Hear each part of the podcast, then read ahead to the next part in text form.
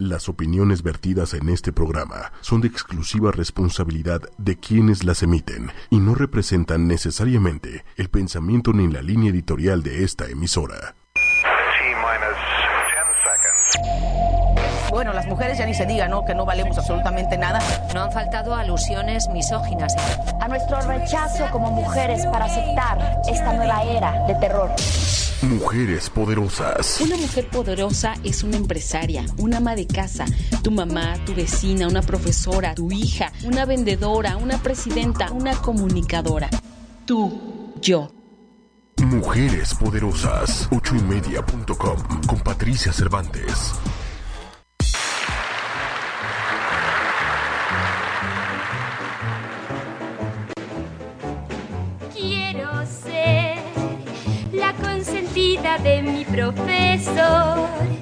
Quiero en sus brazos quedarme y graduarme en su corazón. Quiero ser la favorita de mi profesor. Quisiera ganar un diploma por ser la mejor para él. Quiero aprender solo pueden enseñar. Muy buenas noches. Estamos hoy 16 de mayo en Mujeres Poderosas y como todos sabemos, ayer fue Día del Maestro, por eso esa canción de La consentida de mi profesor, que seguro muchas de ustedes lo fueron, o muchos también, por supuesto. Y hoy estamos felices porque tenemos a una maestraza de invitada aquí en el programa, nuestra queridísima amiga Alejandra López. Les voy a contar un poquito de quién es ella. Alejandra es cofundadora del Instituto de la Felicidad, es experta en educación y en ciencias de la felicidad. A lo largo de su trayectoria ha impartido conferencias y entrenamientos profesionales para más de 100 mil personas. Cuenta con un blog semanal, un canal de YouTube y dos libros electrónicos, tres maletas para viajar más ligero en la vida y tres claves para impulsar el desarrollo óptimo de las personas. Ella eh, ha participado en publicaciones para el periódico Reforma y las revistas Contenido Singular y la revista tan buena y afamada IK. También ha participado como co-conductora del programa Descúbrete Feliz de MBC Radio, que por cierto pasa todos los sábados a las 4 de la tarde por el 102.5 de FM. Y bueno, ahí yo también trabajo, ¿ok? En cuanto a sus estudios profesionales, la, ella hecho, hizo la maestría en educación en Sevilla, España. Hizo la, la especialización en psicología positiva en Estados Unidos. Ale es admiradora de sus maestras y maestros desde que tenía tres años. Cree que su labor es fundamental porque nos ayudan a vernos a nosotros mismos y a mirar el mundo desde diferentes perspectivas. Ale, más que bienvenida esta noche aquí a Mujeres Poderosas. Gracias por estar. Ay, Pati, estoy feliz de estar contigo, de estar con todos ustedes, también los que nos están escuchando y siguiendo en las redes. Claro. Y pues para hablar de este tema tan interesante. ¿Verdad? Hacer justicia a esos seres tan maravillosos, porque bueno, todos hemos tenido maestros en esta vida. Y aquí vamos a referirnos a todos esos maestros que hemos tenido en las aulas, pero también en la vida, porque siempre hay alguien que termina enseñándonos, siempre hay alguien que con esas enseñanzas nos marcan en nuestra vida personal, en nuestra vida profesional y que bueno, nos dan lecciones que eh, nos hacen movernos del lugar donde nos encontramos. Por supuesto, en educación distinguimos como tres tipos de, educación. Una es la formal, que es esto de la escuela regular, como la educación básica, la educación media, la universidad, etcétera. La educación informal, que es esta que adquirimos con nuestros papás, con nuestros amigos, con la gente que no es un curso, no hay una estructura, pero de todas maneras estamos enseñando y también estamos aprendiendo. Y la no formal, perdón, eh, la no formal, si esa es la que la que me falta, que son aquellos cursos que no son escolarizados como de eh, esta es educación básica, pero que también aprendemos mucho de, de, ellos. Los seminarios, los cursos, los talleres son parte de este tipo de educación. Entonces hay un montón de cosas que podemos aprender que no necesariamente están dentro de estas aulas de la primaria o la secundaria, ¿no? Incluye, pero no es solo eso. Exactamente, porque también es bien cierto y bien lo, lo estás diciendo, a la escuela sí vamos a aprender pero no solo de los textos, de los libros de texto. También aprendemos hasta de nuestros compañeros. Hay compañeros que se vuelven nuestros maestros. Por supuesto. Yo me acuerdo que en el kinder, los primeros días que iba al kinder, algunos niños de tanto llorar vomitaban. Y ahí, ahí aprendí que la escuela puede dar miedo, por ejemplo. Claro. O que, pues sí, podemos tener esta inseguridad de separarnos de nuestros papás. Yo iba muy contenta, pero sí había algunos que decían, no, yo me quiero regresar. Tú ibas muy contenta porque tú siempre creo que has sido como así media media matadita, ¿no? media y media, si estoy leyendo aquí, ocho y media, media Ocho y, media. y la media de Alex. Sí, sí, sí, yo era la que, ay, sí, vamos a llegar temprano y este, hacer, la, tarea. Sí, sí, sí, sí, sí. Sí, yo también era así como muy bien hecha en ese sentido. Ya después me descompuse. Pero pues, yo, la, mi intención era buena, ¿no? Oye, yo te quiero dar un dato que me parece interesante, porque tal vez muchos, yo no lo sabía hasta que lo investigué. Ok. Resulta que en 1918 se llevó a cabo en México la primera conmemoración del Día del Maestro. El decreto fue firmado por el presidente Venustiano Carranza. La propuesta pretendía que se instituyera un día en homenaje a los maestros y que fuera el 15 de mayo, fecha conmemorativa de la toma de Querétaro. La iniciativa se aprobó en 1917 y un año después, justamente en 1918, se celebró por primera vez. Oye, qué interesante. Probablemente en mis clases de historia de la educación había oído hablar de eso, pero la verdad es que ni me acordaba, Pati. Está muy interesante. Sí, bueno, eh, en cada país hay un día del maestro y, cae en diferentes fechas, ¿no? Pero, pero me parece bonito y me parece padre que, que, se les reconozca, no solo aquí, digo, y es como el Día de las Madres, ¿no? Que, que no tienes por qué esperarte a, un día en particular para entonces reconocer a alguien o agradecerle o no sé. Yo estaba leyendo, hablando de datos, que los maestros mexicanos son los que más horas trabajan y cuyo salario es el menor a comparación de en otros países. Eh, trabajan muchísimo y en alguna ocasión tuve la oportunidad de trabajar en una escuela. Teníamos desde educación preescolar hasta preparatoria y de verdad los maestros llegaban a las 7 de la mañana, más o menos se iban de la escuela aproximadamente a las 3 pero la tarde la ocupaban para hacer las planeaciones y el material para el otro día. Entonces la cantidad de horas que trabaja un maestro son muchísimas y además tienen unas expectativas gigantes. Primero de la parte administrativa de la escuela. Claro. La directora, el coordinador, cuando viene el de la SEP, pues el de la SEP, o sea, es una exigencia muy grande por parte de eso. Dos de sus alumnos, que son como con los que tienen la relación directa, y tres de los papás no, bueno, la creo fila que de mamás de las escuelas es impresionante y creo que esa puede ser la más pesada, ¿no? Fíjate que yo tengo una amiga muy querida que se llama Elba. Ella em, no había sido maestra y resulta que por azares del destino mm, desde hace desde el año pasado es maestra.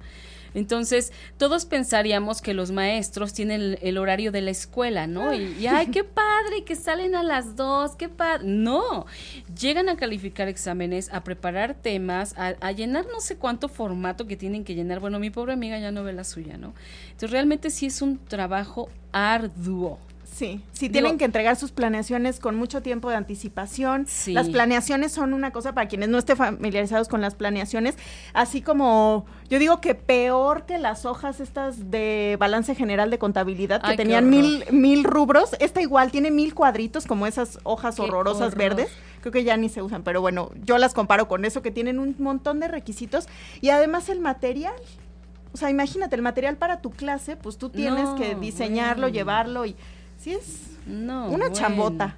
Sí es una frieguita. Sí es una frieguita. una frieguita. Digo, lo único padre es que tienen pues también vacaciones buenas, ¿no? Varias veces al año. Sí, aunque algunas escuelas aprovechan esas vacaciones para capacitar a los maestros. Exactamente. Es a lo que iba. Resulta también que, que tampoco es que sean sus vacaciones, porque inclusive por iniciativa propia hay muchos profesores que aprovechan justamente que saben que tienen ese lapso de tiempo para tomar algún curso que, que querían tomar, para, para capacitarse, para eh, prepararse, para seguirse preparando eh, en algún área que ellos consideren les va a beneficiar, ¿no? Claro, y es que además como maestro no puedes dejar de, de aprender o de estar No, en algún nunca. curso. Yo siempre estoy metida en algo nuevo, de todo, no siempre de lo mismo, pero es, yo digo que hasta una cosa como de responsabilidad.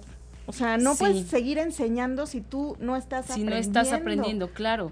No, pero aparte, ¿sabes qué? Que también está todo este rollo de que los chavitos andan a 10 mil. Sí. Entonces de repente te hablan de cosas y como mamá, de repente tu hijo te habla de cosas que ni sabes y que escondidas vas y le investigas qué quería, qué te quiso decir con eso, ¿no? Sí lo sé, pero los te digo al ratito. Que aparte los, los chamacos son finos, ¿no? Y les encanta poner en evidencia. Entonces, imagínate si no sabes responder algo.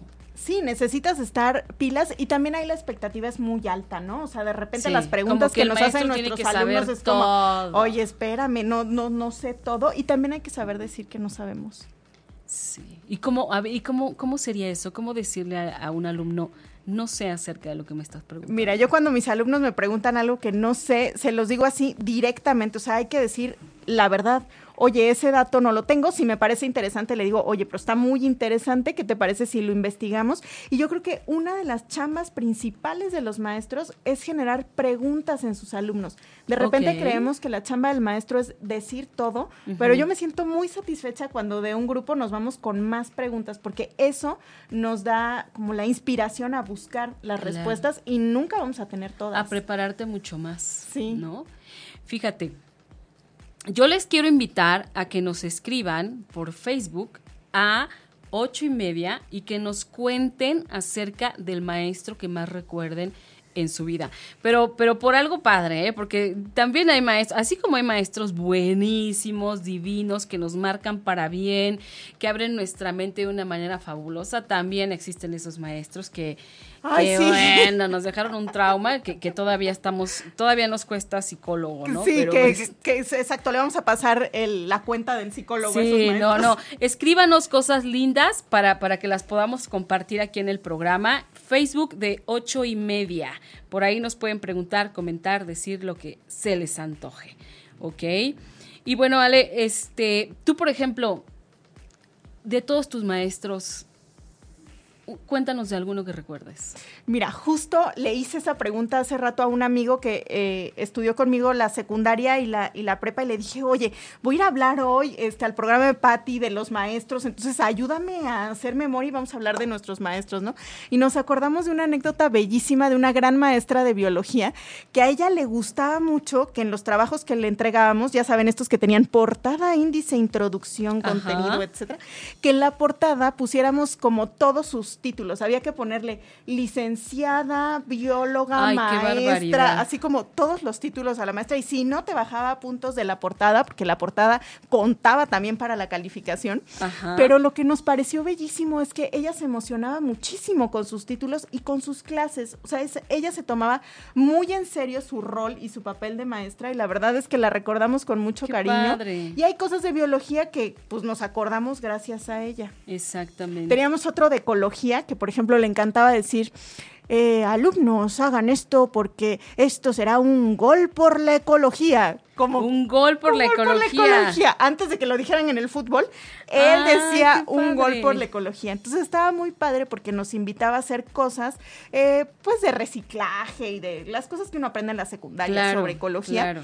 Pero se emocionaba mucho. Entonces creo que una de las claves que tienen estos maestros que nos que han impactado en nosotros, que nos ha gustado mucho, es que tienen esa pasión por lo que hacen. Sí, definitivamente. Fíjate, yo me acuerdo mucho de mi primer maestra de toda la vida, la maestra Juanita. El kinder, mi kinder se llamaba Juanita. ¿no? Así se murió de la risa mi hijo cuando le conté que mi kinder se llamaba Juanita, ¿no? Y decía, mamá, cabrón, no te creo que tu kinder se llamaba Juanita. O sea, no puede haber un kinder que se llame así. Le dije, te Muy juro. Me dijo, ¿por qué se llamaba así? Le dije, porque la maestra, la directora era Juanita. ¿Y era tu maestra? Y era mi maestra. Bueno, mira, yo salí del kinder. Imagínate qué manera de dedicarse a los alumnos. Que yo salí del kinder. Cuando yo salí del kinder ya sabía leer, sumar y restar. Órale. Así. Digo, también es que yo ya traía ahí mi... Ya, ya saben, es que es Pati, es que es Pati. no, no es cierto, pero sí, sí, una maestra de verdad buenísima. Y ya era una maestra grande. Mm. O sea, ya tenía canas y así, ¿no? Entonces, pero era maravillosa, de verdad maravillosa.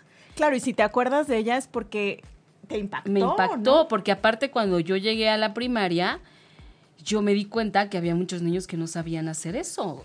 Claro. O sea, yo era la que sabía más de todos. Entonces yo dije, ¡ah! wow, yo tenía una super maestra. Claro, porque los maestros abren nuestra mente, como dice el título del programa del día de hoy. Exactamente, entonces eso está ah, fabuloso. Ah, está increíble. Eh, hace poquito me, dijo mi mamá que una de mis maestras del kinder había pasado a la cafetería, mis papás tienen una cafetería en Oaxaca, y que había pasado a saludar la maestra Laura. Entonces estaba yo feliz de, la maestra del kinder pasó a saludarlos, como, ay, la maestra Laura, qué padre. Entonces, siempre que que, se encuentran a alguna de mis maestras o de mis maestros, me emociono muchísimo. Porque la verdad es que gracias a, estas, a estos maestros es que pudimos conocer muchas cosas y para mí como aprender esta pasión con la que daban sus clases, bueno, ha sido padrísimo. Increíble. Y me parece que para ser maestro de verdad debes tener una vocación. Sí. Pero nata, así, nata porque es bien difícil, eh, es, es una vocación de servicio. Sí, creo que es algo que se trae.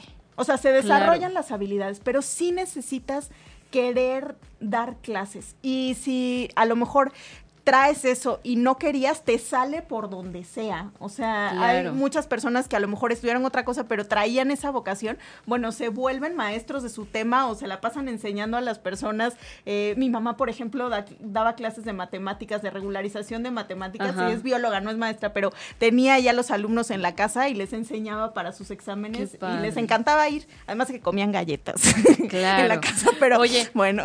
Pero a ver, ¿cómo podríamos descubrir o cómo, cómo podríamos ayudarle a alguien a saber que esa es su vocación? O sea, ¿qué, qué características debe, debería tener? Yo creo que hay que regresarnos a qué jugábamos cuando éramos chiquitos. Cada vez eh, he encontrado a más maestros y maestras que con los que así empiezo a platicar y comparto la historia y les digo, oigan, pues yo siempre quería que me regalaran unos sellitos de, de Navidad, ¿no? O me encantaba ir a comprar los gises, pero ay, cómo olía el gis y me ponía a jugar. Y de hecho, en casa de mi abuela había un cuarto que después ya no se ocupaba y cuando mi abuela me dijo, puedes poner, yo tenía mi escuelita al lado del lavadero de la casa, ¿no? Pero cuando me dijo, ¿la puedes trasladar al cuarto de la casa que está desocupado? No, me la vivía toda la tarde ahí. Entonces, daba clases, mis alumnos eran, por supuesto, alumnos imaginarios, pero yo hacía como toda la recreación de yo dándoles clase. Entonces, creo que sí es algo a lo que jugábamos cuando éramos chiquitos. O la otra es que encontremos mm, mucha energía y mucha satisfacción cuando demos clases. O sea, los maestros o las personas que tienen esta vocación para estar frente a grupo tienen que salir del grupo. Claro, nos cansamos y demás, pero tenemos que salir y decir, qué padre la clase que di o qué padre que tengo clase la próxima semana. O sea, no tiene que ser un pesar como de, oh, me toca dar clase. Ya, ya me, ajá, exactamente. Claro, a veces sí dice uno, hoy me tengo que despertar temprano, no sé, las cosas cotidianas, pero sí hay una, una parte de quiero hacerlo, como es una cosa que se siente. Qué padre. Y, y por ejemplo, este, porque ve, yo recuerdo que en algún momento de mi vida yo también quise ser maestra, ¿no? Y luego ya se me quitó. Ajá. Y este, y ahora digo, ay, no, qué bueno, porque pobres de mis alumnos, o sea, les hubiera traído en friega, ¿no? Eh, Tú, por ejemplo, en tu experiencia, porque tú eres maestra, tú has dado clases, das conferencias, mil cosas. ¿A ti qué es lo que más satisfacción te da cuando sabes que alguien está aprendiendo de ti? Una de las cosas que más satisfacción me da y que se lo digo constantemente a mis alumnos es poder sentir la emoción conjunta de descubrir algo. Por ejemplo, mi clase pasada de tengo un diplomado y enseño ahí eh, psicología positiva y estábamos revisando cómo podíamos cambiar los pensamientos que teníamos respecto a diferentes situaciones. Entonces, una de las situaciones era la relación de pareja. Entonces decíamos, ¿qué pasa si una persona que no tiene pareja piensa eh, algo como esto? eh, los hombres son muy complicados, no soy buena para relacionarme con los demás, este, nunca me va a ir bien en el amor, las relaciones de pareja son complicadas y entonces teníamos que eh, después en este ejercicio cuestionar estas ideas respecto a la situación. Y entonces les digo, bueno, vamos a cuestionar esto de todos los hombres son iguales, etcétera. Les digo, pero esto de las relaciones de pareja son difíciles, eso no lo vamos a cuestionar porque eso es así. Entonces la complicidad que se genera cuando tú estás interactuando con una idea, con un concepto y decir ese clic de Oye, las dos estamos en la misma sintonía, pensando lo mismo, descubriendo lo mismo. Es como si nos pudiéramos conectar como seres humanos cuando estamos en la clase. Eso me parece lo más maravilloso. Y cuando los alumnos hacen eh, algún trabajo o llegan a lugares a donde tú pensabas o tú nunca imaginaste que iban a llegar ahí, no porque no pudieran, sino porque no te lo imaginabas. O sea, mis alumnos me sorprenden y de repente digo, órale, hicieron esta práctica, qué bárbaro, no, no se me hubiera ocurrido hacer algo como lo que ellos hicieron. Qué maravilla. Entonces digo, hoy soy muy privilegiada porque y ahí tengo la oportunidad. ellos se convierten en tus maestros. Claro, claro. Me- ahorita recordé el caso de este nadador de Phelps, Ajá. que fue a una escuela secundaria en donde estuvo hablando acerca pues, de la natación y demás, y uno de los chavos se emociona mucho con su historia y dice, wow, yo este, voy a seguir entrenando, etcétera. Y participaron en una competencia juntos después, cuando este chavito, eh, ah, pues fue hace unos años, vi la noticia, o yo creo que fue hace un año, y en la competencia de mariposa, el alumno gana. De veras. Le ganó por un piquito, pero está la foto, búsquenla en internet, es maravillosa, donde está él abrazando al chavito y él dice, o le preguntan, ¿no? Oye, ¿no te sentiste mal de pues, la única que perdió? Creo que fue la única competencia que perdió. ¿No te sentiste mal porque este cuate te superó? Y le dice, no, más bien me siento muy bien porque esa era mi labor. Qué buena onda. Cumplió con su cometido, ¿no? Sí. Totalmente. Inspirar a otros e incluso que lo superaran. Claro, yo creo que de eso se trata, ¿no? Sí. No de que seas el mejor, sino de que puedas llevar a otros a ser mejores que tú. Claro. Eso me parece que es como el compromiso. Claro, que debe y, haber. y hay que ser generosos como maestros. Por o sea, no se trata de, ay, este, tengo este conocimiento y nada Y más yo te voy a dar el un picudo poquito, de ¿no? Y tú- picudos, ¿no? No, por supuesto que no. Ni con los niños, ni con los adultos. Claro. Oye, ¿y tú qué haces? Por ejemplo, porque eso eh, es algo que yo me he preguntado constantemente. Cuando descubres que entre tus alumnos hay un talento nato, ¿cómo le haces para... ¿Qué haces con esa persona? Yo se los digo. Por ejemplo, eh, estoy pensando, una de las personas que expuso mm, la sema- hace dos semanas, hay, hay otro diplomado, bueno, es el mismo diplomado, otra generación, que están haciendo proyectos finales. Entonces, esta persona tiene una capacidad de sentido del humor impresionante, pero no planea las bromas, sino, o sea, Le como sale que natural. Le sale natural. Entonces, eh, ya cuando nos íbamos, le dije, oye, me encanta tu sentido del humor, este, estoy impresionada de cómo nos diviertes, porque ese también es otro de los ingredientes principales de enseñar, que entre más... eh, pues sí, con más sentido del humor, pues entonces la gente se conecta más. No queremos maestros que sean como muy lejanos o así. Sí, claro. No, queremos que sean personas Flexibles. ¿no? flexibles y entonces pues se lo dije, se lo dije, me encanta esto, me encanta esto, esto, esto que haces y entonces es muy bonito ver las caras de las otras personas cuando les reconoces eso, porque no estamos tan acostumbrados a que nos reconozcan Claro. lo que hacemos bien. Por supuesto. No, bueno, eso está maravilloso. Y, y, por ejemplo, eh, ¿qué te deja tener un buen maestro? ¿Qué te puede dejar el tener un buen maestro?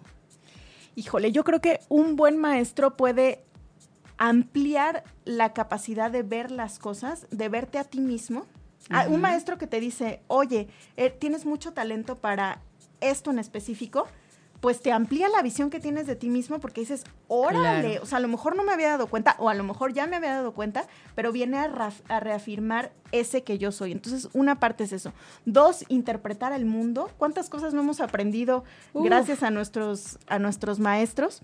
Eh, alguna vez tomé un diplomado en sexualidad humana en, en AMSAC, en la Sociedad Mexicana de Sexualidad Humana AC, y por ejemplo, ahí aprendí un montón de cosas de género que abrieron mi perspectiva respecto a lo que yo entendía de qué es ser hombre, qué es ser mujer y cómo nos relacionamos. Entonces, pues abren tu perspectiva, tus oportunidades. A veces los maestros te ayudan a tener herramientas que tú vas a aplicar en tu vida, en tu trabajo. Entonces pueden ampliar también, también esta parte. Y la relación de confianza que puedes establecer con un maestro, pues te sirve para que te avientes a hacer cosas, a lo mejor en, en la vida, que sigas tus sueños. Sí, ahorita que dices eso de te avientes, fíjate que yo estuve muchos años en natación y bueno, pues lo hacía bien y me iba a competencias y todo el rollo, ¿no?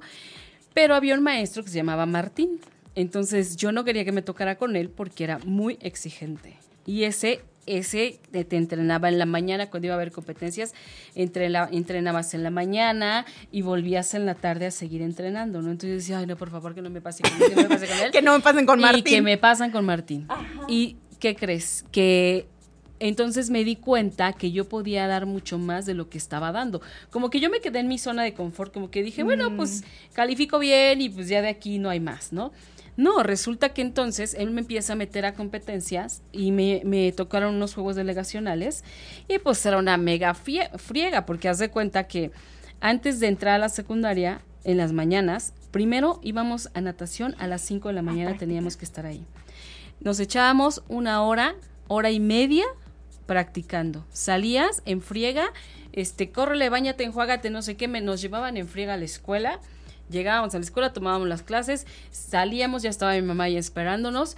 Córrele a, comer algo como que deprisa, a cambiarte otra vez, agarra tu mochila, regrésate a natación y salíamos como por ahí de las 7 de la noche. Entonces regresa a la casa a hacer tarea. Eran unas, de verdad, unas friegas que nos metí impresionantes.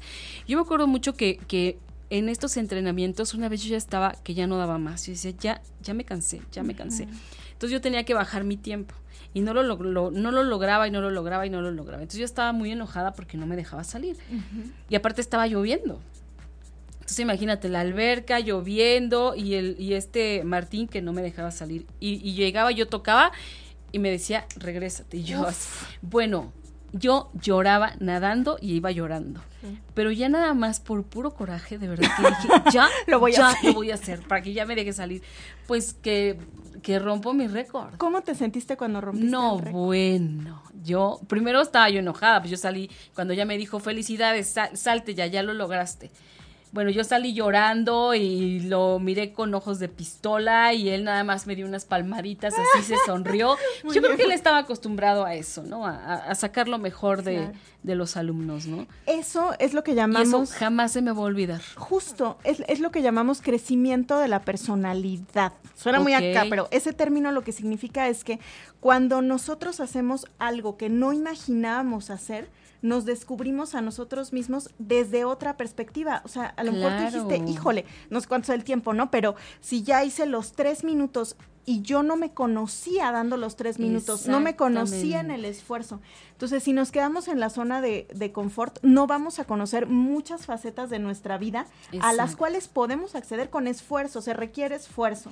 Claro, hay que saber también, ¿no? Hasta dónde y hasta cuándo, pero sí es necesario esforzarnos para conocernos desde otros lugares. O sea, ahí tú descubriste no solo que podías nadar en ese tiempo, sino que podías hacer cosas que no te imaginabas que podías hacer. Entonces, esos aprendizajes no se quedan en la alberca, sino que se llevan a otros lados. Entonces, en el momento en el que decimos, esto me está costando trabajo, tu mente se acuerda de la alberca y dice, ok, y es, te costó trabajo y lo hiciste, lo puedes hacer ahora. Es lo que me pasa ahora, ¿no? Que de repente me encuentro en alguna situación, en algún punto en que yo digo, es que ya no sé cómo hacer, es que ya no sé qué, ya no sé cuál, ya... Y recuerdo, ¿no? Claro que sabes cómo hacer, solo te tienes que esforzar un poco más. Es extraordinario. es maravilloso, porque entonces me quita toda esa pesadumbre, todo ese no puedo, todo, o sea, dices, no, claro que se puede. La mente rellena los, los espacios, por ejemplo, cuando uno está pensando, no sé si pueda o no pueda con esta situación, la mente de donde se agarra es, bueno, hay dos opciones, una como a fantasear en el futuro de cómo me va a ir con esta situación y la otra del recuerdo, cómo me fue en una una situación similar. Ah. Entonces agarra la emoción del pasado y la pone en el presente. Entonces si la emoción del pasado fue, sí hubo miedo, pero se pudo se- superar, la podemos agarrar de ahí, poner en el presente y decir, ay, ahorita a lo mejor tengo una entrevista de trabajo difícil o tengo que eh, cortar una relación, una cosa así que merezca un reto y entonces tomamos el pasado y nos acordamos de esa emoción y eso nos permite dar el, dar el El paso. Qué maravilla. No, son lecciones de vida. Claro, ¿no? no, se queda en la Él fue un maestro que, que abrió, sí, abrió mi mente, abrió mi capacidad, mi fuerza y que dejó huella. Sí. O sea, yo ya no sé ni dónde está, ni quién. Otra vez me metí a buscarlo a, a Facebook, pero nunca lo encontré, la verdad. Yo no sé ni quién es. Ya, ya, yo creo que si yo lo veo en la calle, ya, ya no ni lo siquiera lo reconozco, ¿no? Pero jamás se me va a olvidar esa Sí. lección tan grande que me dio. Nunca. ¿no? Sí. Yo recuerdo otra maestra de la, de la prepa que ella nos daba mm, español y literatura. Y a esa maestra le gustaba cantar. No cantaba muy bien, pero ella se emocionaba mucho, era española y entonces empezaba así como el flamenco, no sé qué, y entonces hoy les voy a cantar y entonces empezaba, ay, no sé qué. Y yo la veía y decía, bueno, esta persona está emocionadísima, pero me inspiraba a ser vulnerable. Ok. O sea, no es que ella cantara fabuloso, este, no, no sé mucho de tonos de, de música y demás, pero ella cuando nos cantaba se emocionaba y no solamente así como que ah, nos cantaba, sino movía las manos y hacía como así, Todo el no show. sé qué. Y entonces todos, ah, maestra, porque nos gusta ver a las personas este vulnerables, ¿no? Así humanas. Entonces de esa maestra, este, no me acuerdo muy bien de la clase de literatura y español, pero sí me acuerdo de esta parte de se puede hacer lo que a ti te gusta y puedes disfrutar. O sea, ella disfrutaba mucho la vida. Qué Bueno, ella disfruta mucho la vida. Sé que ahora vive en Huatulco, que es una playa maravillosa, en bueno, un lugar en, en Oaxaca donde hay playas que son maravillosas. Ajá. Y entonces, eh, pues a ella le gusta disfrutar la vida. Entonces también enseñamos no solo de los contenidos, sino enseñamos con nuestra actitud. Sí, fíjate, ahorita me estoy acordando, ahorita que dices de enseñamos con nuestra actitud, en, en Netflix este, hay una serie que se llama Merly. Ay, no la he visto. Bueno, pues tienen que verla. Es acerca de un maestro de filosofía. Ajá. Es una serie catalana. Este, que este hombre es un profesor de filosofía que primero no tenía chamba, solo habían corrido la chamba y no sé qué cosa, luego consiguió una, consiguió una planta en una escuela, una plaza en una escuela, Ajá. y es justo en la escuela donde su hijo va, ¿no? Entonces, de verdad, unas lecciones de vida para los chavitos. Es un tipo divertido, es un tipo que es así súper neta, que los invita a pensar, que los invita a descubrirse, que los invita a preguntar. Mm. Y las actitudes de todo este grupo, eh, durante el desarrollo de la serie, te vas dando cuenta cómo va cambiando cada personalidad de Ay, una manera bonito. maravillosa. Evidentemente hay líos, ¿no? Porque entonces el niño que era el nerd en su casa se revela y dice, no, Mm. o sea, esto nunca me ha gustado. No me ha gustado cómo me tratan, no me ha gustado. Y empieza a crear una serie de broncas, pero al final son unas lecciones de vida bien padres. Además habla de, de muchos filósofos. Entonces, ¿sabes? A ti acaba enseñándote también, porque entonces dices, quiero saber De esto de qui- quiénes eran los sofistas. Y entonces te- yo dije, quiero saber quiénes eran los sofistas, ¿no? Y entonces yo me metí a internet a ver quiénes eran los sofistas, ¿no? O sea, un chorro de cosas que, que- que él acaba siendo maestro también del- de, los televidentes. Eso está impresionante porque creo que esa es una de las misiones de los maestros, como generar ambientes que permitan que tú digas, quiero saber más. O sea, no se trata solo de quedarse con la clase, sino decir, órale, mencionó algo que está interesante, lo voy a buscar y voy a, y voy a investigar. Claro, porque a mí me parece que, que el que tiene la vocación de ser maestro, creo que tiene por dentro ese mm, deseo profundo de encender la imaginación de todos los demás y además esa hambre de conocimiento, ¿no? Sí, de, de saber y no este, solamente de una materia o de algo en específico, sino a lo mejor tu clase puede detonar el- la curiosidad de alguien por otra cosa más, o sea, se crean redes de conocimiento. Sí, aquí en esta serie, fíjate que, que la que era la niña rebelde, la niña Grinch del grupo, la niña que nada le parecía, la que sacaba cero en todo, que reprobaba todo, él acaba descubriendo su talento. Ah, eso está Y de una manera maravillosa, este, él habla con la mamá Mm. y le dice que, que, que su hija tiene talento para esto. No se los voy a contar para que la vean. Y No, yo ya entonces, saliendo de aquí voy a llegar a Netflix. la niña cuando el cuando el profesor le dice tú no deberías estar en esta escuela a ti no te sirve estar en esta escuela tu talento es este tú te deberías ir a estudiar tal y te propongo que el siguiente año no te inscribas aquí que te vayas a otro lado bueno Eso la niña quedó así en shock no porque nadie le había ayudado Claro, y si nos ponemos a pensar la cantidad de juntas o reuniones que hay con los papás para decir las faltas de los niños en comparación de las reuniones que hay para felicitarlos o señalarles los talentos, claro es abismal. O sea, Claro. más bien las otras casi ni existen para No. reconocer los talentos, casi no hay. no hay Pero para estar señalando las fallas, entonces sí, es el reporte o este la queja. Y ahorita me recordaste a una, una vez que estaba yo en esta escuela en la que trabajaba y implementé un proyecto de, de risa y de alegría en, en- en los salones. A muchas maestras no les gustaba y demás, pero bueno, las mismas prácticas que hacíamos en preescolar las hacíamos en toda la primaria y las hacíamos igual en secundaria y en Ajá. prepa. Y en la primaria había un momento en el cual los niños se formaban para entrar al salón después del receso. Entonces eh, yo me subía como en una mm, jardinera a dirigir la práctica porque ya sabían todos hacer esa, esa práctica, ¿no? Ajá. Y entonces, pues las maestras estaban así como unas de, "Uy, ya va a empezar esto de, de la práctica. Y en eso veo que tres niños que eran los catalogados así como los peores de la escuela, señalados así los que están medicados, hiperactividad y no Claro. sé qué, se acercan y yo dije, híjole, a ver qué pasa. Se suben a la jardinera conmigo y empiezan a dirigir, eran de cuarto estos niños, y empiezan a dirigir a toda la primaria en la práctica, en el ejercicio que estábamos haciendo de alegría antes de entrar al salón. Me quedé impresionada, ahorita que te lo cuento se me pone chinita la piel otra vez. Y entonces me bajo del, o sea, como termina la práctica y voy con la directora y le digo, maestra, ¿vio lo que pasó? O sea, estos niños que no se involucran son líderes y además en cuarto de primaria, subirte a una Claro, jardinera, no, dirigir a los de sexto de primaria, oye, qué vergüenza. ¿no? Y entonces así como, no, no, no, como que no le tomaban mucha importancia a esto, pero para mí fue ver el liderazgo que tenían estos niños, que a lo mejor no eran los mejores para matemáticas, no eran los mejores para español, no tenían un nivel de disciplina alto, pero Ajá. eran súper buenos líderes. Sí, lo que pasa es que todos tenemos diferentes talentos, ¿no? Y entonces, es- de verdad, es, es el, el ir mal en matemáticas no te hace mal Sí, alumno. mala persona, ¿no? Simplemente esa no es tu área, ¿no? Yo lo digo porque yo era muy mala para Claro, Y no quería decir que fuera mala, ¿no? Pero, pero este, pero bueno, hay que ayudar como a descubrir eso. Fíjate que mi hijo en la secundaria, él ahorita ya eh, pasó a segundo de prepa o a cuarto de prepa, ahí no sé, segundo año de prepa, ¿no?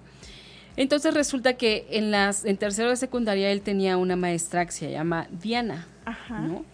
De verdad que pocas personas tan comprometidas, tan involucradas, he conocido como ella. Me mandó a llamar en varias ocasiones, pero este, no para darme la queja, ¿no? No era de que, ay, Emilio, y en esto, y Emilio tal, y Emilio X, no, sino para decirme, a Emilio le gusta tal cosa, ¿no? Le gusta la música. Ah, Entonces, maravilloso. este, hay que apoyarlo más en ese sentido, ¿no? O sea, Emilio va bien en la escuela, pero, pero lo suyo es la música, ¿no? Entonces, yo le quiero decir, porque entonces se trata de que, de que apoyemos esos talentos que ya traen. O sea, de verdad Uf. una maestra tan comprometida. Y a veces los maestros ni saben de esto como la música, o sea, a veces es como de, ay, no, yo solo aquí mis, mis materias. Qué padre que se dio cuenta. Exacto. Entonces, encontrarte un maestro así, Sí. híjole, es como encontrarte una aguja en un pajar, Sí. ¿no? Yo traigo ahí una competencia con Emilio del gutural de metal, Ay, no, ya lo estamos este cantando Pati, este, pero bueno, barbaridad. comercial, ahí estamos estamos practicando, pero esto es increíble, estos maestros que se interesan por eso. Justo el viernes voy a estar en el Museo del Papalote eh, con un taller para maestros. Desde el año pasado se hace un festival para maestros en el Papalote. Pueden ahí googlear Papalote Museo del Niño y el Festival de Maestros. Y voy a presentar con ellos un juego que estoy creando. Estará como en dos meses ya a la venta para todos. Para que los maestros empiecen a hablar de estos talentos y de las cosas que les pasan a sus qué alumnos. padre. Este viernes, ¿o qué viernes? ¿Viernes Es qué? este viernes 19. Viernes 19. Ajá, si entran a la página del Papalote, ahí después se van a ABC del Papalote y les sale la información, es gratuito para los maestros. A lo mejor no sé si todavía hay lugares, pero ahí está Pero el bueno, taller. vale la pena meterse y checar. Por supuesto. ¿no? Sí, sí, sí. ¿Y a ti dónde te pueden encontrar, Ale? Aprovechando que, que estamos hablando de esto, la gente que quiera contactarte, saber más de ti, ¿dónde pueden hacerlo? Por supuesto, la página de internet es www.institutodelafelicidad.org.mx. Ahí hay un blog, hay mucha información relacionada con lo que estamos hablando. También en Facebook me encuentran como arroba Alejandra López MX y ahí están eh, todos los datos. Justo el próximo 27 eh, de mayo, que es Ajá. sábado, voy a impartir un taller para personas que trabajan frente a grupo, que están en juntas, pero para los maestros queda así como anillo Perfecto. al dedo. Lo voy a impartir con- junto con Juan Antonio López Benedí, que viene Uy, desde no, España, que es un señorón. Qué bárbaro. Y de lo que vamos a hablar es de cómo a través de la comunicación que estamos como transmitiendo con nuestros alumnos, con otras personas, haciendo algunos pequeños cambios, tenemos más éxito en esa comunicación. Y estos cambios tienen que ver con ser más honesto, con quitar algunos bloqueos que nos impiden llegar a nuestros, a nuestros alumnos o a las personas que van, que van a nuestras conferencias. ¿Cómo podemos ser más nosotros mismos? Porque creo que estos maestros de los cuales estamos hablando, que recordamos con tanto cariño, estaban muy en su papel. Entonces, a veces los miedos que tenemos o las situaciones por ahí este, emocionales no nos dejan sacar como ese maestro o esa maestra que llevamos dentro con Claro. tanta emoción como esta, mi maestra, ella no necesita ir al taller porque ella ya nos cantaba en español desde la, desde la prepa, pero vamos a hablar de esto. Entonces, si quieren información, el correo para ponerse en contacto es informes arroba instituto de la felicidad punto org punto mx. ¿Lo puedes repetir una vez más? Claro que sí, informes arroba instituto de la felicidad punto org punto mx. ¿Y cómo es un instituto de la felicidad? Un instituto de la felicidad es justo un instituto, somos una red. Una escuela. Exactamente. Y tenemos diferentes servicios. Hay servicios para organizaciones, hay servicios para personas que quieren aprender más sobre psicología positiva, que son justo mis alumnos de los cuales les estaba contando al principio del programa. Tenemos mucha información y también conferencias, talleres, eh, para que las personas pueden, puedan identificar sus talentos de lo que hablábamos y la felicidad relacionada con nuestro desarrollo óptimo, no con un estado de algarabía eh, eterno, ni con alegría eterna, sino con un estado en el cual podamos vivir la mejor vida que Patty puede vivir, la mejor vida que Ale puede vivir. Porque a veces tenemos pues muy claro qué tenemos que hacer, pero nos faltan como herramientas para que esto sea una realidad y se puede ser más feliz. Todas las personas tenemos cierto grado de felicidad. La buena noticia es que se puede aumentar. Claro, que puedes cambiar tu estado, ¿no? Por supuesto, porque son decisiones que vamos tomando. Entonces, de repente cambiar una decisión o tomar otra decisión nos lleva a ampliar esto que decíamos de la personalidad y decir, órale, este puedo ser más valiente. Órale, no me había dado cuenta que mi pasión por la música la he dejado a un lado y a lo mejor ahí está, tal vez no a lo que me voy a dedicar, pero sí un hobby. Claro, y, y lo más padre de todo es que te, te muestran cómo lo puedes hacer, porque muchas veces todos decimos, no, es que mi- a mí sí me gustaría ser más feliz, es que sí me gustaría ser menos enojona, es que sí me gustaría, pero no sabes cómo. Por supuesto. Y la ciencia, todo está basado en, en investigaciones. La ciencia ha investigado justamente qué hace que las personas se conecten con esta que es su mejor parte, porque todos tenemos la posibilidad como de elegir entre, ay, hay nuestras cosas oscuritas que todos tenemos, o irnos por nuestra parte brillante. Nuestros talentos son parte de nuestra parte brillante. Wow. Entonces, por ejemplo, eh, poníamos el, el ejemplo de una persona que no es muy buena para matemáticas. Ajá. Si está duro y dale con la matemática, pues ahí va a encontrar un montón de frustración. Pero ¿qué tal si es excelente para escribir cuentos? Entonces, si se va por ese lado, pues va a, a tener mucha más Es que justo ahí me parece que radica un error que cometemos muchos papás. Y yo lo veo como papá porque como, como mamá en este caso, ¿no? Porque justamente si nuestro hijo es muy malo en matemáticas, ¿qué hacemos? Lo primero que hacemos, lo voy a meter a una clase de regularización de matemáticas. Cuando dices, a lo mejor lo puedes meter hasta un año a estudiar matemáticas con un profesor privado y nada más no le va a caer el 20 porque no es lo suyo. Sí. Sin embargo, es como, a ver, bueno, que mi hijo no es bueno para matemáticas, está claro, ¿no? Y no lo voy a presionar por ahí ni vamos a perder el tiempo. ¿Para qué es bueno? Ah, pues a lo mejor es muy bueno para filosofía, ¿no? Entonces, como explota su talento. Sí. En lugar de estarle dando a eso que no es su talento. Que no va por ahí. Peter Drucker tiene un libro maravilloso que se llama Conozca sus fortalezas y en las primeras páginas pone un cuento que se llama Deja a los conejos correr.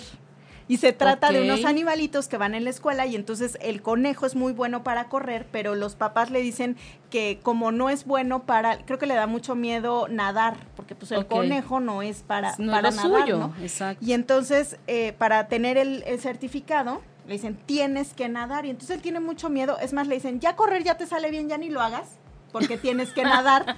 Y entonces ya ni hagas lo que sabes hacer. porque ya eso ya está Meni, ya no hables porque hablas muy bien. y al final, pues la, la moraleja es justo, pues vamos a poner más atención a lo que más nos guste. Que nuestras debilidades sí hay que atenderlas y hay que desarrollarlas hasta el punto que no estorben a nuestro brillo. O sea, aprender matemáticas hasta el punto donde podamos, como claro, ciertas cosas que necesitamos saber, pero especializarnos en algo que no nos gusta, oye, qué frustrante. Sí, no vamos a ir a competir a una cosa pues de matemáticas. Por supuesto. Entonces hay que eh, dedicarnos o hay que dedicarle tiempo a lo que más nos gusta. Tu, tu como dicen, tu debilidad es, es eso, o sea, siempre va a ser eso, una debilidad. Por supuesto.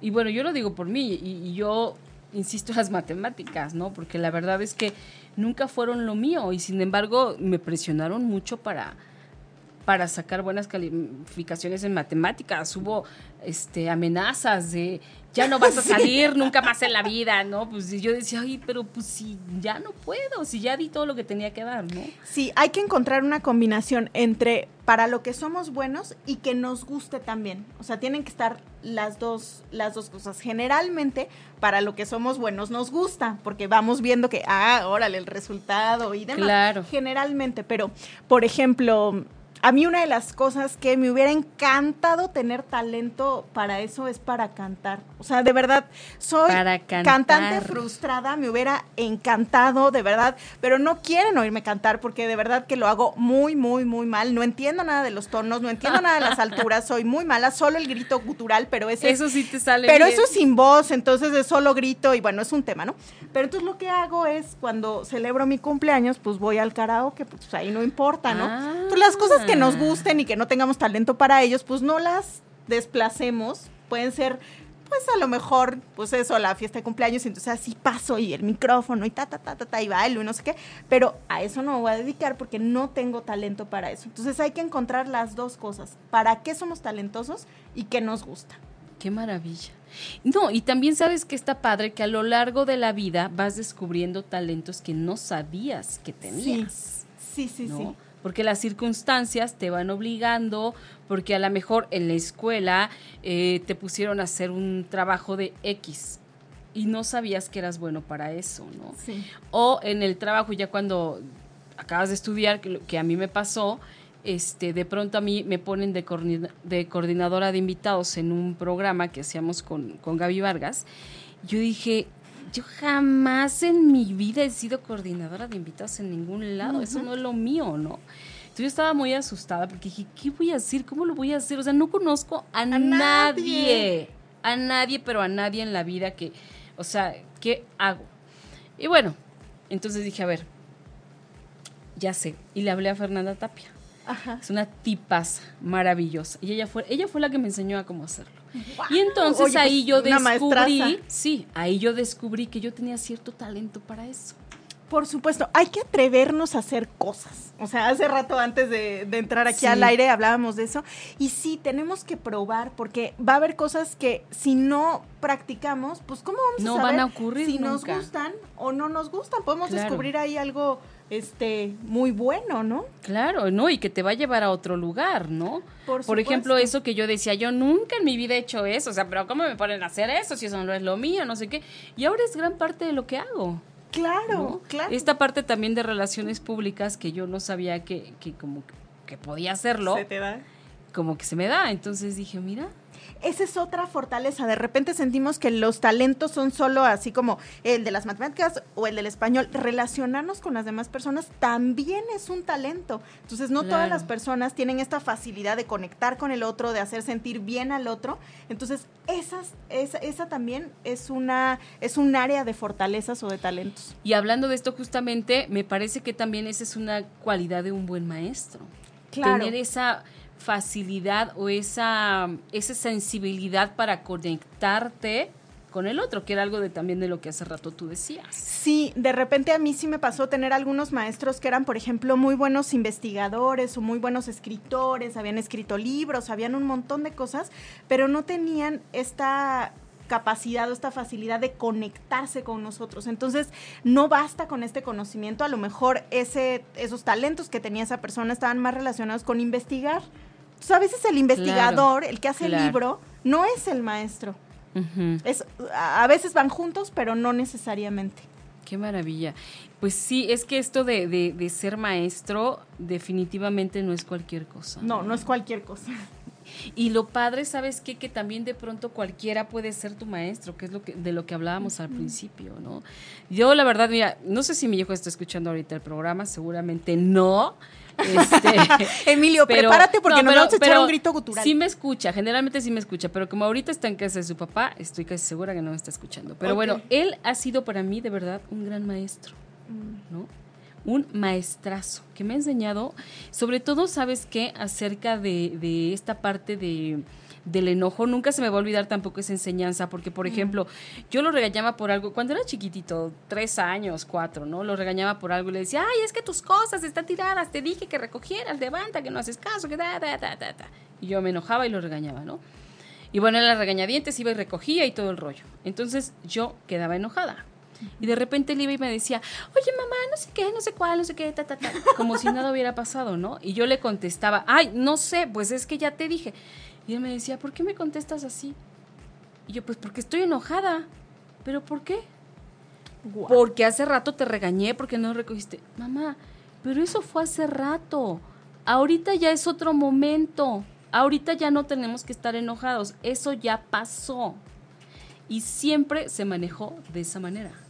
Guau, creo que eso es muy confrontante, ¿no? Cuando un hijo, una persona cercana te regresa y te dice, como, ¿por qué estás haciendo lo que estás haciendo? O sea, tú estás ahí en tu enojo y te dice, oye, como que te espejea, estoy viendo esto y no, no entiendo por qué. Sí, te enseñan a ver la vida de diferente manera. ¿eh? Y a veces es gente que ni siquiera conoces. Sí.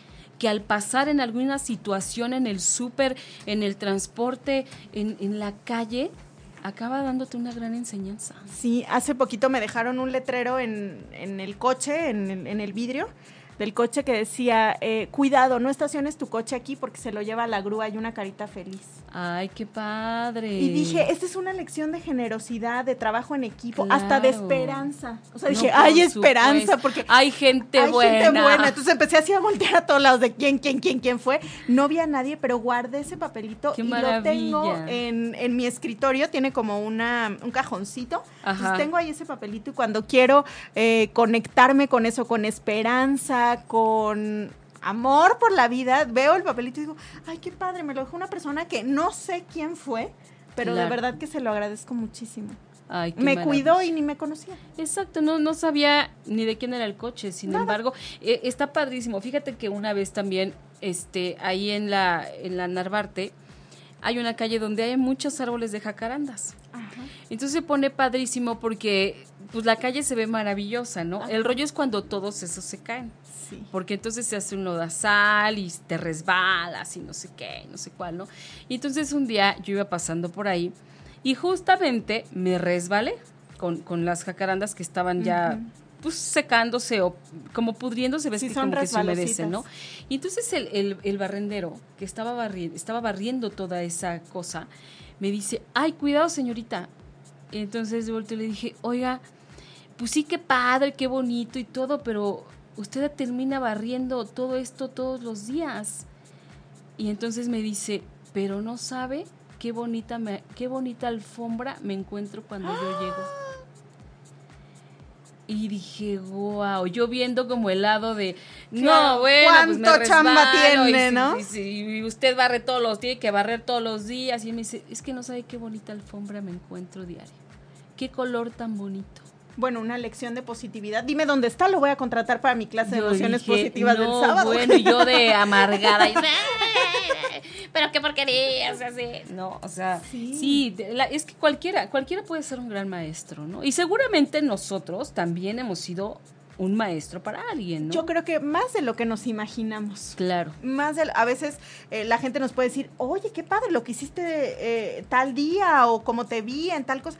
Y tú dices, órale, yo no pensé que, ni me acuerdo a lo mejor de Sí. eso. Y para la otra persona fue muy significativo. Claro, le impactó de alguna manera, Sí. ¿no? Y de repente uno hace las cosas por hacerlas o por cumplir o por o porque es tu responsabilidad, ¿no? Pero estaría padre también detenernos a ver esa cuestión de cuida lo que dices y lo que haces o ponle más atención porque no sabes a quién vas a impactar y de qué manera con esto que estás diciendo o haciendo. Sí, las cosas que son más impactantes o que suelen ser más impactantes para los otros son las cosas que vienen de nuestro corazón, o sea, las cosas sinceras y honestas. O sea, no hay un manual de, ahí tienes que hacer un, dos, tres, cuatro, cinco, pero las cosas en donde tú de verdad te muestras, así dices, Sí. esto me gusta, esto me emociona, esto me sorprende, esta, esta soy yo, conectan con, con la otra persona, porque eso es lo que queremos ver a otro ser humano que le pasan cosas, que le emocionan cosas, que es vulnerable. Entonces, una manera de ser un buen maestro en el mundo es ser más de nosotros mismos. Ok. Y generalmente justo las características de un buen maestro van hacia allá, hacia inspirar confianza, hacia ser generoso, hacia poner límites también. También, O sea, no se trata ahora de, ay, todo es bonito y No, qué no. bonita la vida y hazme lo que sea. No, sino también poner límites, dices, órale, ¿cómo puso límites esta persona? Me enseñó a lo mejor que me estaba pasando de, de lanza. Eh, Claro. maestros que reconocen el poder hacer halagos a los demás es una cosa que hemos perdido eh, de repente o que a lo mejor no estamos entrenados para eso, pero hoy, por ejemplo, ahorita, después de que se termine el programa, ¿a quién le puedes dar un halago? O sea, ¿cómo puedes reconocer algo que te gusta de otra persona? Entonces, a lo mejor hoy que hables con tu hijo en la noche, este, decirle, oye, me encanta eh, que cantes o lo que sea que le quieras decir, hacerle un halago a la, a la otra persona, eh, te conviertes en un maestro porque le reflejas a él algo que te gusta. Entonces, abre su Claro, perspectiva. Claro. Y sí, y, y muchas veces probablemente él ni siquiera se imagina que yo le podría decir algo así. ¿no? Exacto. Está maravilloso. Y hay que decirlo sin, eh, sin pedir algo más. O sea, tampoco hay que decir, ay, bueno, oye, qué bonito cantas, pero ojalá no lo hicieras en la noche porque los vecinos se despiertan. No, cuando hagamos el halago, por favor, Qué hay que can- decirlo sí. sin, sin apellidos, ¿no? O sea, Qué bonito cantas, eso. pero canta cuando yo no esté. Sí, no, o sea, por favor, no hagan ese tipo de halagos, pero un maestro también es capaz de hacer halagos. Ay, qué bonito, qué maravilla. Y bueno, pues estamos ya a punto, muy cerquita Oye, de qué rápido se me pasó esto, Ay, Ale, ya es que hablas, qué bueno. Hasta por los codos. Hablas que da gusto, ¿no?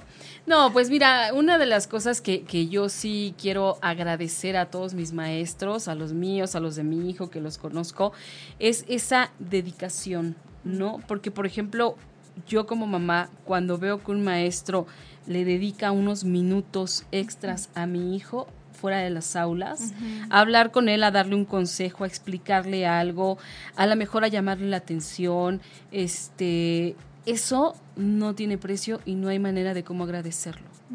Sea, Eso es maravilloso. Y yo creo que la forma que las mamás, creo, se me ocurre esto ahorita, que podemos retribuir a ese gesto que están teniendo con, con nuestros hijos, es hacer lo mismo con otra persona. Mm. Es detenernos un poquito, este, apoyar al otro con, con algún problema, con alguna duda, con alguna reflexión, con consejos no lo sé, ¿no? Pero o simplemente con escuchar a otra persona. ¿no? Como hacer la cadenita más grande. Exactamente, ¿no? Creo que, que podríamos irnos aligerando la vida todos, porque también aprendemos cuando escuchamos. Por supuesto. Eso, eso es más que cierto. Yo de muchas amigas, de muchas personas, aprendo tan solo de escucharlas, ¿no? A lo mejor aprendo a hacer algo o a no hacer algo, ¿no? Por supuesto. Entonces está maravilloso. Entonces, bueno, pues Ale, yo también te quiero agradecer que eres una maestraza, Mm. que yo he aprendido mucho de ti. Quiero agradecerte que estés hoy en el programa y que hayas estado, que, que estés en el otro programa también y que siempre vengas con ese entusiasmo que además es contagioso. Ay, Pati, muchas gracias. A mí me encanta tu precisión, me encanta cuando en el otro programa estás del otro lado del, del vidrio, me estás haciendo así dos minutos o entra, uy, me encanta porque digo, wow, es precisa, me ayuda, me ayuda a ser mejor y me encanta que lo que haces lo haces con mucho profesionalismo, o sea, te tomas en serio tu papel, o sea, no Ay, es de, ay, a ver si lo hago, gracias. sino de verdad, o sea, hago el programa, ustedes ahorita a lo mejor medio lo están viendo por aquí, pero Patti tiene sus notas, su investigación, o sea, eso me encanta y me inspira, me inspira muchísimo. He aprendido también un montón de cosas de ti y mi parte favorita, además de todo esto, es la complicidad que tienes con Emilio. ¿Verdad?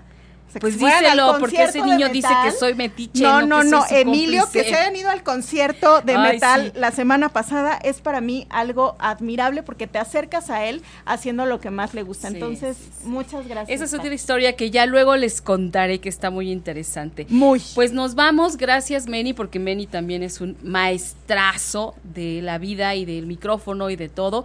Muchas gracias por haber estado hoy con nosotros. Nos escuchamos la próxima semana en punto de las 20 horas aquí en Mujeres Poderosas por ocho y media.com. Gracias. Besos. Si te perdiste de algo o quieres volver a escuchar todo el programa, está disponible con su blog en ochoymedia.com. Y encuentra todos nuestros podcasts de todos nuestros programas en iTunes y Tuning Radio. Todos los programas de ochoymedia.com en la palma de tu mano.